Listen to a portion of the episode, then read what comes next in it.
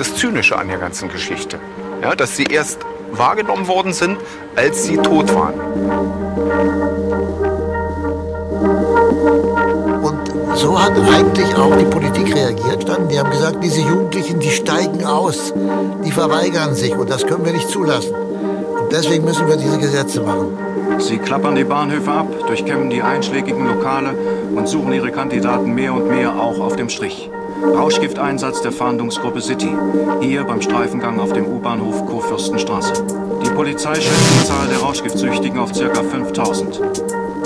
Also zum ersten Mal wurden dann ähm, äh, spezielle Polizeieinheiten geschaffen und Straftatbestände ins Strafgesetzbuch geschrieben und so weiter. 1980, 81 gab es das zweite Betäubungsgesetz.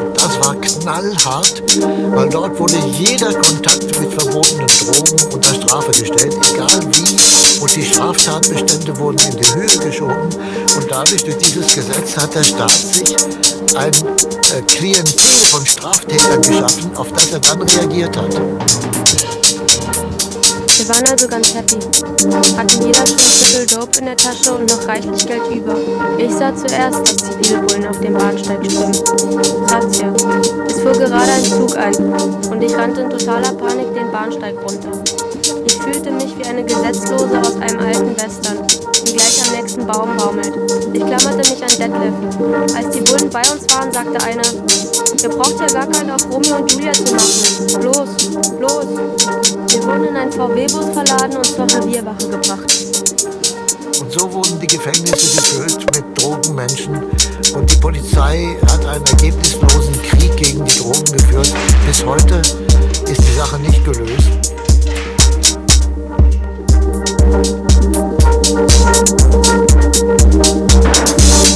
Wir von Band auch ein wirkmächtiges Buch, weil es eine neue Perspektive auf Heroinkonsumentinnen und die Drogenszene ge äh, geworfen hat.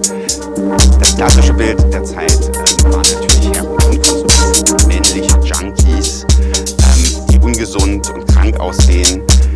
Plötzlich erscheint da eben Christiane F. als Gesicht dieser Szene. Ein junges, hübsches, toughes, kluges Mädchen, was sehr, sehr viel Empathie natürlich auch hervorgerufen hat und Ideen von Kriminalisierung sehr schwierig wurden. Dass es ähm, eine andere Perspektive auf Drogenkonsumentinnen zeigt, die eben jetzt nicht aus der sogenannten Counterculture, aus der Gegenbewegung, aus den studentischen Protesten ähm, sich rekrutiert, sondern dass es normale Kinder und Jugendliche sind aus den Vororten.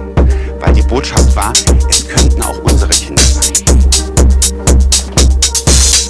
In Berlin haben sich Eltern zu einer Selbsthilfeorganisation zusammengeschlossen. Sie reden miteinander und versuchen damit, sich gegenseitig zu helfen.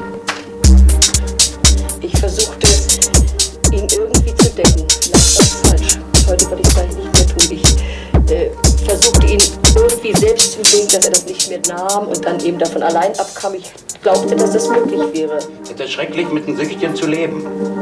Und ich meine, das wird manche Frau leben, wissen, die mit einem Alkoholiker lebt. Das ist auch schrecklich, mit einem Alkoholiker zu leben. Und genauso schrecklich ist es, mit einem Süchtchen zu leben. Das ist grausam. Das haben sich zu Hause zehn abgespielt. Ich wollte schon mal vom Balkon springen. So weit war ich mit den Nerven. Man geht kaputt. Gott sei Dank haben wir uns beide gegenseitig gehalten. Es gibt aber natürlich auch sehr viele einzelne Mütter, die Kinder haben und die, sind, die, die süchtig sind. Die Frauen sind noch schlimmer dran, die keinen haben, der ihnen helfen tut. Und es gab dann dadurch auch äh, Fragen, wie konnte auch durch die Presse und so, ne? Was ist da los? Wie, äh, wieso macht, gibt's da nichts äh, dagegen? Wieso unternimmt, äh, was machen wir denn mit den äh, jungen Menschen, ne?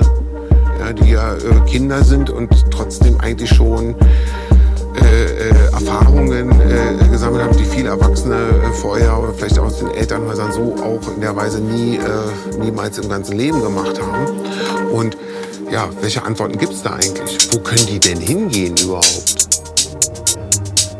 Sie wusste ja nun, dass sie mir nicht mehr helfen konnte. Sie telefonierte ständig mit irgendwelchen Behörden und Drogenstellen rum und sah dabei immer verzweifelter aus. Denn sie merkte, dass ihr und mir keiner helfen wollte oder konnte. Für Kinder gäbe es eigentlich noch gar keine Therapie. viele der Eltern haben sich auch zunächst an die Psychiatrie gewandt. Aber die Psychiatrie wusste mit diesen Menschen überhaupt nichts anzufangen. Das waren für sie Aussteiger, die einen Lebensstil hatten, den sie gar nicht nachvollziehen konnten.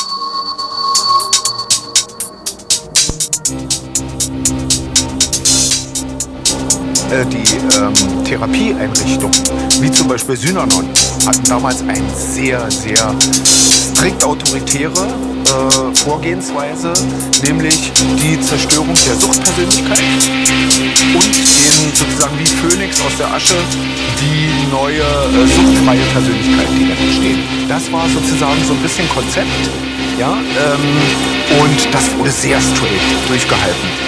Und wir bleiben eigentlich bis zum Ende, ne? weil einmal süchtig, immer süchtig.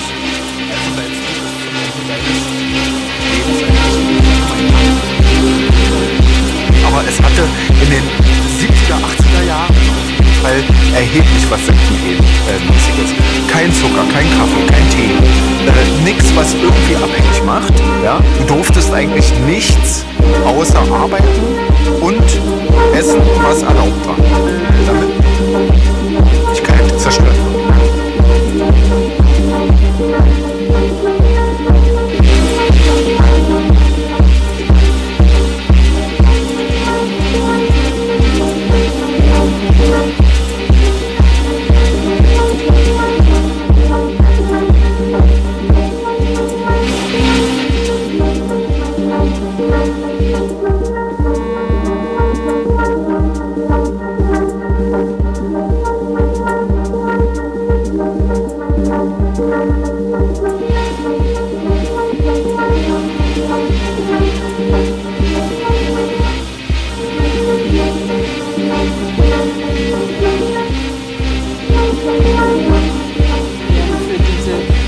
Jugendlichen. Wir wollen doch nicht, dass eine ganze Generation äh, drogenabhängig wird.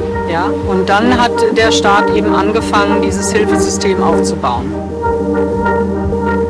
Der erste Bericht im Abgeordnetenhaus erschienen zur Drogensituation. Ähm, ein Beschluss aus diesem Bericht war zum Beispiel, dass man einen zentralen Ansprechpartner schafft, nämlich einen Drogenbeauftragten, den man damals noch in der Jugendverwaltung angesiedelt hat, weil man gedacht hat, das ist ein Jugendproblem. Aber eine Gesellschaft ist auch nur so human, wie sie mit den schwächsten Mitgliedern umgeht. Es werden viel mehr schwache Mitglieder der Gesellschaft künftig ins Blickfeld genommen werden müssen als bisher und es wird uns alle viel kosten. Und dann gab es eben auch äh, politische Druck letztendlich. Und dadurch wurden Gelder möglich und Hilfsmaßnahmen erst einmal äh, geschaffen, die erreichbar wurden. Die Suchtberatungsstellen, äh, eben auch so bestimmte WG-Typen, WG-Art.